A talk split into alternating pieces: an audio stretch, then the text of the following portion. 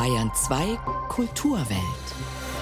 Willkommen zur sonntäglichen Kulturwelt. Am Mikrofon ist Knut Kautzen mit diesen Themen. Verschickungskinder. Wir sprechen mit der Film- und Buchautorin Lena Gielhaus über ihre Recherchen zu den Schicksalen zahlreicher auf Kur geschickter junger Menschen, die geprügelt, zum Essen gezwungen und auch sexuell misshandelt wurden. Und aus dem Kulturbunker Gasteig wird eine fette Katze, eine Fat Cat. Als solche wird der Münchner Mammutbau nun zwischengenutzt. Kulturwelt. Das aktuelle Feuilleton auf Bayern 2. Wer am Donnerstag die Hamburger Wochenzeitung Die Zeit aufschlug, las darin eine Hymne auf das neue Album der Transsängerin Anoni. Die Superlative wollen daran gar kein Ende nehmen. Die größte Popsängerin der Gegenwart sei die 51-Jährige, die früher mal ein Mann gewesen ist, heißt es darin. Und weiter, sie habe die schönste und ergreifendste Stimme, die der Pop seit langer Zeit hervorgebracht hat. Genug des Lobes, jetzt wollen wir sie hören. Hier ist Anoni mit It Must Change.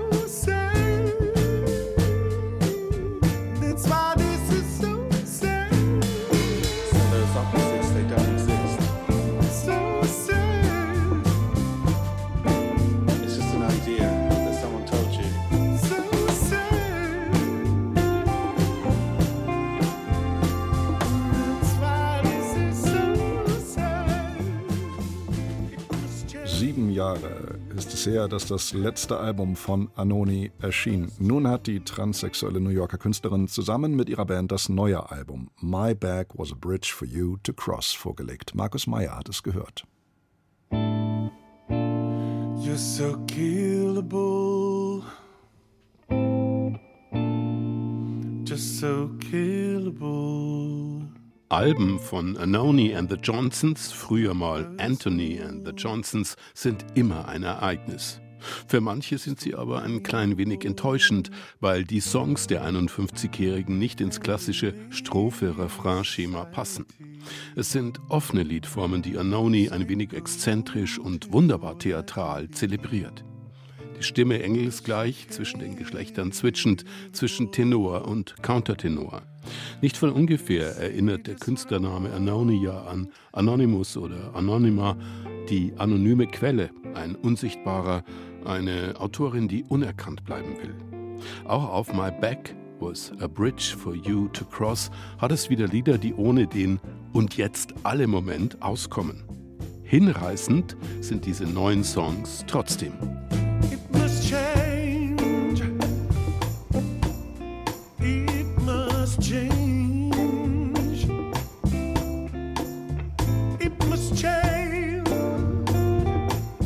It Must Change heißt der Aufmachersong des Albums, der die Richtung vorgibt. Ein großes Lied, bei dem nicht klar ist, wann Anoni die Titelzeile singt. Zudem weiß auch die Sängerin, das suggeriert ihr Gesang, dass sich nur wenig ändern wird. Ihr ist aber klar, dass dieser Appell richtig, nötig und wahrhaftig ist. It Must Change erinnert in seiner Bedingungslosigkeit an Rilkes Du musst dein Leben ändern. Dazu groovt und zwingt die Band jazzig unbeschwert, dass es eine Freude ist. Der Schlagzeuger zitiert Motown Soul, die Musik von Marvin Gaye und Nina Simone, Helden des schwarzen Amerika, von deren rebellischem Wesen sich Anoni diesmal inspirieren ließ. I didn't do it.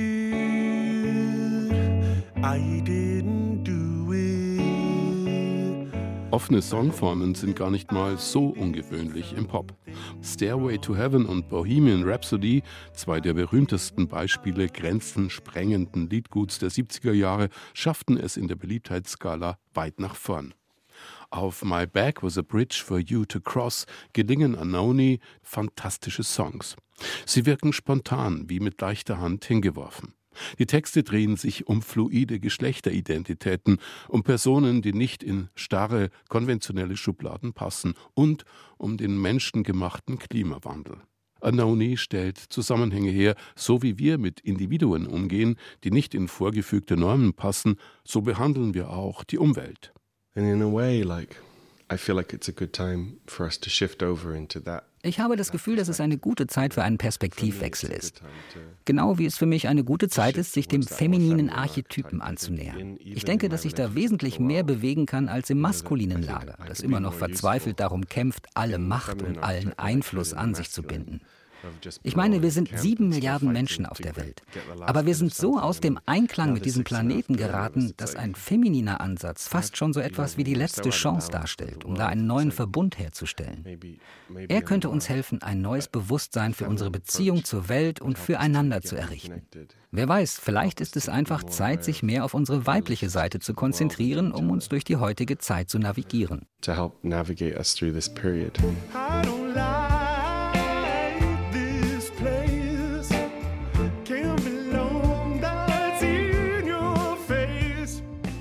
Popsongs werden heutzutage im Team erarbeitet. Es gibt Spezialisten, die nur für den Refrain zuständig sind, Cracks, die nur den Beat programmieren. Anoni and the Johnsons wenden sich auf ihrem neuen Album, wenn man so will, gegen diesen Trend. Man muss diese Songs und der Sängerin genau zuhören, lauschen, studieren, was die Vokalistin bedauert und betrauert, anklagt und moniert. Modi, Verfasstheiten, die nicht unbedingt Beifall finden in unserer Zeit, die aber vielleicht am Anfang stehen einer Denkbewegung jeder besseren Selbstwahrnehmung. Die Band fängt jedenfalls jede Äußerung ihrer Vokalistin auf, bettet sie ein, pusht sie nach vorn über die Rampe. Traumhaftes Teamwork also und großer Genuss, diesem elektroakustischen Modell einer Gemeinschaft zuzuhören. Markus Meyer war das über das neue Album von Anoni. My Back was a Bridge for You to Cross. Und wir kommen zu einem Thema, das sehr spät erst aufs Tapet gebracht worden ist. Die Tortur von Kindern, die in der Zeit von ungefähr 1950 bis 1980 auf Kur nach Sylt oder Bayern verschickt wurden und die dort in den Sanatorien, in den Heimen geschlagen und gequält, teilweise auch sexuell misshandelt wurden. Eine derjenigen, die das Schicksal der sogenannten Verschickungskinder seit Jahren journalistisch aufarbeitet, ist Lena Gielhaus. Gerade ist ihr Buch Verschickungskinder, eine verdrängte Geschichte, erschienen und parallel dazu ihre gleichnamige Doku in der ARD Mediathek zu sehen. Lena Gielaus ist mir aus Köln zugeschaltet. Guten Tag. Ja, schönen guten Tag. Bei Ihnen gibt es eine direkte familiäre Verbindung zum Thema, denn Ihr Vater Matthias und Ihre Tante Barbara sind 1967 zur Kur nach Wenningstedt auf Sylt verschickt worden und haben über das, was sie dort erleben und erleiden mussten, erst Jahrzehnte später zu sprechen begonnen. Wie erklären Sie sich deren jahrzehntelanges Schweigen? Ja, also mein Vater hat immer nur so angedeutet, dass es damals eine schlimme Zeit in Kur gab, aber nie genau. Also man hat schon gemerkt, das beschäftigt die beiden und deswegen bin ich ja auch aufmerksam darauf geworden und habe irgendwann mal genauer nachgefragt. Also ich denke am Schluss meiner Recherchen, dass einer der wesentlichen Punkte die damalige Erziehung, die viele Babyboomer, also die in den 50er und 60er Jahren geborenen Menschen erlebt haben. Also Kinder sollten sich nicht anstellen, die sollten bei dem mitmachen, was die Eltern für sie vorsahen. Und wenn die aus diesen Kuren zurückkehrten und davon erzählten, wie unglücklich sie da waren, dann wurde oft gesagt, ja, dann warst du vielleicht auch frech oder ja, es waren ja nur sechs Wochen und jetzt bist du ja wieder zu Hause. Und so legte sich ein Mantel des Schweigens über das, was die Kinder da erlebt hatten. In ihrer Doku sieht man eingangs einen Werbefilm oder so eine Art Propagandafilm fast für diese Kinderverschickung vom Westdeutschen Rundfunk aus dem Jahr 1963, in dem es heißt, fast jede Woche geht ein Sonderzug für blasse Kinder an die See oder ins Gebirge. Kränkliche oder in ihrer Konstitution schwache Kinder sollten bei diesen Kuraufenthalten aufgepäppelt und so gepflegt werden, dass sie wieder zu Kräften kommen konnten. Was aber geschah tatsächlich stattdessen in den Heimen? Ja, also das war das vordergründige Versprechen, dass die Kinder eben erholen und zunehmen sollten. Und deswegen waren die Heime auch damit beschäftigt, dass wirklich auch herzustellen, indem die Kinder zunahmen. Und wie nehmen Kinder zu? Am besten, man gibt ihnen hochkalorische Speisen. Das waren dann häufig Breie oder Puddings, die den Kindern regelrecht eingeflößt wurden. Und das ging so weit, dass Kinder teilweise ihr Erbrochenes essen mussten, denn das war ja quasi die Existenzgrundlage. Wenn die Heime nicht nachweisen konnten, das Kind hatte wirklich zugenommen, dann musste es um seine Existenz bangen. Was die Kinder da auch erlebt haben, ist eine sehr rigide, eine sehr strenge Anstaltserziehung kann man sagen, denn sehr häufig arbeitete sehr wenig Personal in diesen Heimen. Man muss sich vorstellen, eine Person hat häufig 25 Kinder Tag und Nacht alleine betreut und somit gab es eine sehr, sehr krasse Strenge gegenüber den Kindern und eine lieblose, teilweise brutale Erziehung. Und nicht zuletzt auch Prügel sowie noch schlimmer sexueller Missbrauch, den gab es auch. Genau, ich will da immer differenzieren. Einerseits möchte ich auch sagen, ich bekomme durchaus auch immer Zuschriften von Menschen, die sagen, dass sie es ganz schön fanden in der Kur. Und äh, denen gebe ich ja auch Raum in meinem Buch. Und das, was mein Vater und meine Tante erlebt haben, das ist so das, was die meisten erlebt haben, diese rigide Erziehung. Aber dadurch, dass die Heime sehr entlegen waren. Die Kinder konnten nicht mitteilen, wie es ihnen geht. Es gab eine Briefzensur, es gab kaum Kontakt ins Elternhaus. Es gab ja, wie eingangs erwähnt, kaum Personal in diesen Heimen, sodass man relativ kontrolllos, es gab auch wenig Behördenkontrollen, Zugang zu Kindern hatte. Und deswegen boten diese Heime eben auch ein perfektes Umfeld für Täter. Und so kam es auch zu schwerem sexuellen Missbrauch und auch schwerer Gewaltanwendung gegenüber Kindern. Sie haben unter anderem bei der katholischen Kirche nachgefragt, wo es zum Beispiel eine Nonne namens Burgharde gab, die mhm. äußerst brutal mit den Kindern umgegangen sein muss, den Zeugen zufolge, die damals im Kinderheim der Thüner Franziskanerinnen bei Osnabrück untergebracht waren. Wie schwer ist es da, ganz allgemein gesprochen, Licht ins Dunkel zu bringen? Sehr schwer. Also darüber könnte ich jetzt ganz lange erzählen, was ich mit den verschiedenen Trägern erlebt habe. Ich möchte erstmal voranstellen, dass die Thüner Franziskanerinnen sich seit vielen Jahren meinen Fragen stellen. Das ist schon vorbildlich und es ist sogar auch vorbildlich, das möchte ich auch noch mal herausstellen, dass auch vor laufender Kamera zugegeben wurde, was damals passiert ist. Das erlebt man sehr, sehr selten. Aber meine Erfahrung ist, und so auch bei den Thüner Franziskanerinnen, dass immer nur dann etwas zugegeben wird, wenn es nicht mehr abzustreiten ist. Also jedes Mal, wenn ich berichtet habe, das habe ich ja jetzt mehrfach, habe ich ein Zugeständnis erreicht und wieder ein Zugeständnis, wo es dann ja auch schlussendlich auch dazu kam, dass auch ein Mitarbeiter angezeigt wurde. Aber über Schwester Burkade wurde erst gesprochen, nachdem sie inzwischen verstorben ist. Und das ist noch gar nicht so lange her. Das war 2021. Seit 2016 habe ich versucht, mit Schwester Burkade zu sprechen. Hier in Bayern, äh, Frau Gelaus, hat die sozialdemokratische Landtagsfraktion 2021 erfolglos versucht, eine unabhängige wissenschaftliche Untersuchung der Vorgänge in bayerischen Kinderholungsheimen zwischen 1950 und 1980 zu initiieren. Wie gesagt, erfolglos. Stattdessen gibt es eine Beratungsstelle für Menschen mit Heimerfahrung in Kindheit und Jugend. Reicht das Ihrer Meinung nach? Nein, das reicht nicht. Und das war auch die Motivation, dieses Buch zu schreiben und selbstständig zu recherchieren. Also ich wollte nicht so lange warten, bis von Politik und Trägern da mehr kommt. Und ähm, es gibt sehr wohl Dokumente, es gibt sehr wohl Akten. Man muss nur in die Archive gehen, man muss suchen und dann findet man auch. Und das zeigt ja auch mein Buch und das zeigt meine Dokumentation. Sie haben für Buch und Film mit vielen ehemaligen Verschickungskindern beziehungsweise auch mit deren Angehörigen geredet. Rund 15 Millionen Kinder insgesamt sind wohl über die Jahrzehnte hinweg in West- und auch in Ostdeutschland verschickt worden. Wie repräsentativ ist das, was die Opfer von Züchtigung und auch Missbrauch Ihnen erzählt haben? Genau, es geht bei den 15 Millionen um die Kuren, also um die Zahl der Verschickungen von Kindern. Und manche Kinder wurden eben auch mehrfach verschickt. Also wir wissen mittlerweile von ungefähr 10.000 Rückmeldungen von Menschen, die sagen, dass sie eben ihren Heimaufenthalt als sehr, sehr negativ in Erinnerung haben. Man muss da sehr vorsichtig sein. Also wir bräuchten jetzt einfach mal eine Stichprobe von der Bevölkerung und eine ganz breite Befragung, wie die Kinder ihren Kuraufenthalt ähm, empfunden haben, um da wirklich valide Zahlen zu bekommen. Blass Gesicht, schlecht Gewicht, Junge, du brauchst Luft und Licht. So ein Spruch wird in Ihrem Film auch zitiert und im Buch. Da denkt man natürlich an die Nazi-Zeit und natürlich gab es in der NS-Zeit die sogenannte erweiterte Kinderlandverschickung. Das Kindererziehungsbild, das dahinter steht, ist allerdings deutlich älter als der Nationalsozialismus und kommt aus dem 19. Jahrhundert. Maßgeblich geprägt hat es zum Beispiel, wie Sie schreiben, Daniel Gottlob Moritz Schreber. Der predigte die sogenannte Kalipädie. Was heißt das? Ja, die Erziehung zur Schönheit. Also Moritz Schreber ist davon ausgegangen, dass man Kinder züchten kann wie Pflanzen. Deswegen heißen auch die Schrebergärten heute nach ihm. Also die edlen Keime, die sollte man ähm, fördern und die unedlen Keime ausmerzen. Das Kind sollte eigentlich Triebverzicht lernen. Es sollte lernen, dass es stets heiter ist, dass es stets Folge leistet. Es sollte sehr wenig sogenannte negative Gefühle haben, keine Wut, keine Trauer. Und er erfand auch Körperformungsapparaturen Situationen, ähm, beispielsweise so ein Band, mit dem die Kinder am Bett nachts festgeschnallt wurden. Das sollten sie wohlgemerkt machen, bis sie ausgewachsen sind, damit sie immer gerade auf dem Rücken liegen. Mütter sollten ihre Babys nicht auf den Arm nehmen, weil sich der Rücken verbiegen konnte.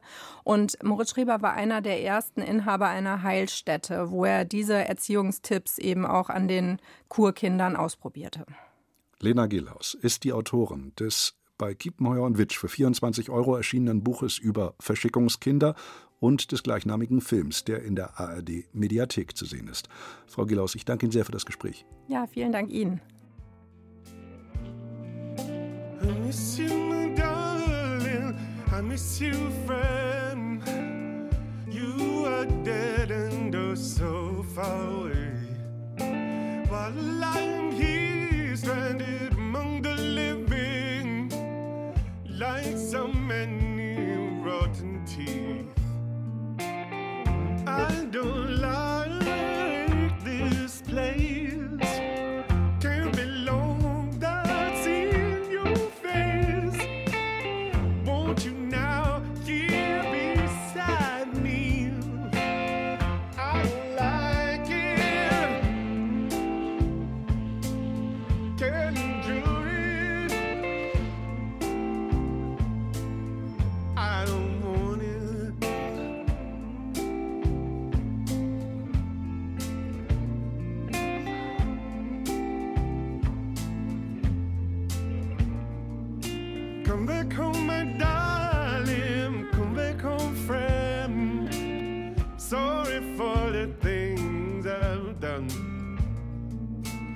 can't stop this, darling. Keeps being real.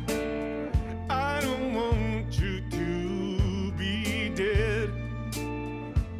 I can't stand around with these rotten teeth.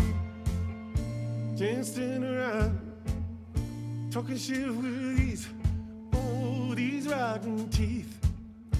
Can't stand around talking shit with, oh, these rotten teeth.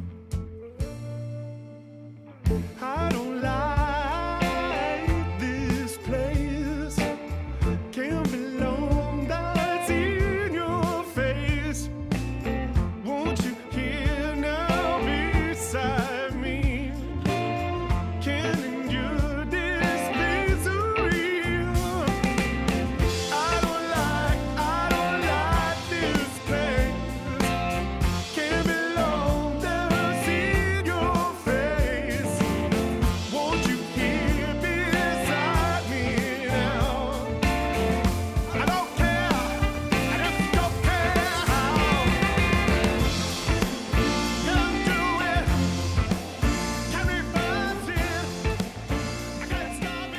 Und Hello von Anoni and the Johnsons. Angeblich ist der Münchner Gasteig das größte Kulturzentrum Europas. Bis vor kurzem war dieser Gasteig eine riesige Baustelle. Ein Geisterort mit ausgelagerter Bibliothek und ebenso ausgelagerter Spielstätte der Musiker, ungenutzten Sälen wie der Philharmonie und dem Karl-Orff-Saal.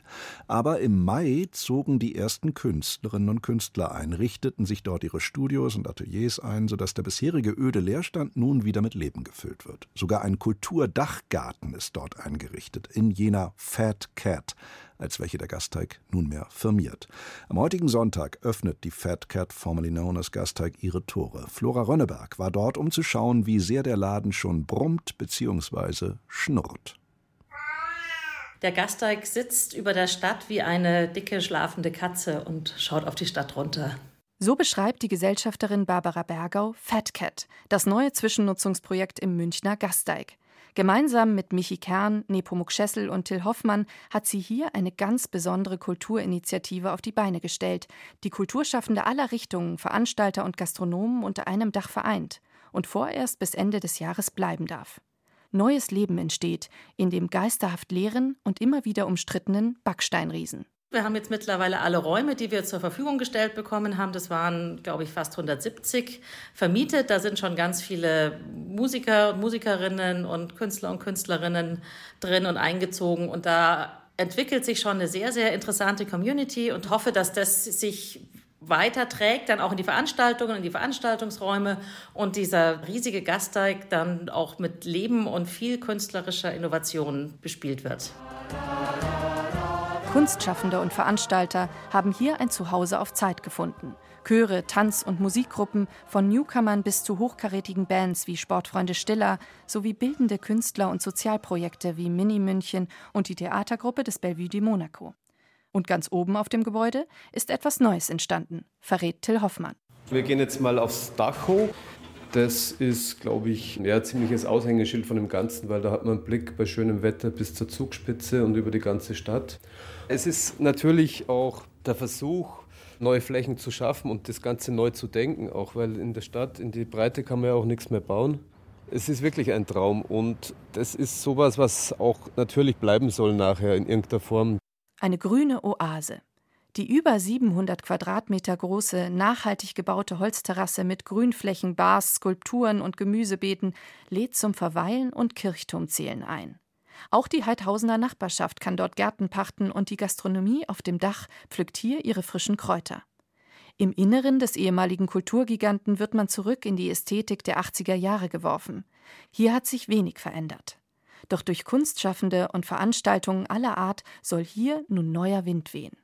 Till Hoffmann öffnet eine der zahlreichen Türen. Wir gehen jetzt in die Blackbox. Das ist der Raum, der für mich am meisten kann. Ja, ist der vielseitig bespielbarste Raum. Da können sowohl Tanzveranstaltungen stattfinden. Es waren ja schon früher immer gute Fusion-Konzerte. Und in die Richtung soll es auch gehen, dass man hier alles denken kann. Doch wie so viele innovative Kreativprojekte in München ist die Fat Cat nur eine Zwischennutzung.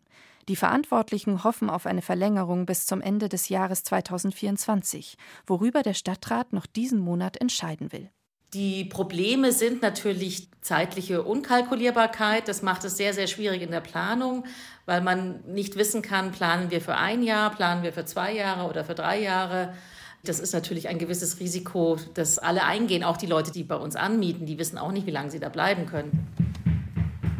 In einem der Proberäume hört man den 13-jährigen Gustav Schlagzeug üben. Genau wie sein Vater, der Musiker Dominic Schauer vom Bud Spencer Hardcore, wird er bei der Eröffnung mit seinem Zwillingsbruder auf der Bühne stehen. Für Vater und Söhne, wie auch für die vielen anderen neuen Mieter, war der Einzug in die Fat Cat etwas ganz Besonderes. Die Stimmung war toll, also fast schon so ein bisschen heilig. Man ist so ganz vorsichtig, hat man so seine ersten Schritte getan, weil das ja doch auch ein großartiger Ort war und durch viele kulturelle Veranstaltungen ja eh schon vorgeprägt war. Und man hat da einfach schon auch so ein bisschen Respekt gehabt. Und auch weiterhin, weil sie auch wirklich für diese Zwecke abnorm gute Räume, die wir da haben. Also was ich so von meiner Zeit als Musiker kenne, in welchen Kellerlöchern man proben musste, gefühlt ohne Heizung, da ist das hier schon wirklich gigantisch. Leerstand vermeiden und Platz für Kreativität schaffen. Künstler an die Stadt binden, die sich sonst in München keinen Raum leisten könnten. Ideen fördern und wachsen lassen. Dafür wollen Till Hoffmann und seine Mitstreiter mit der Fat Cat sorgen. Allein die Tatsache, dass 170 Künstlerinnen und Künstler hier feste Bleibe haben, ist schon hundertmal besser als der Zustand vorher. Also die neuen Beatles aus München kommen aus der Fat Cat. So sagt es Till Hoffmann im Beitrag von Flora Rönneberg. Das war's von der Kulturwelt für heute. Danke fürs Zuhören, sagt Knut Kortzen.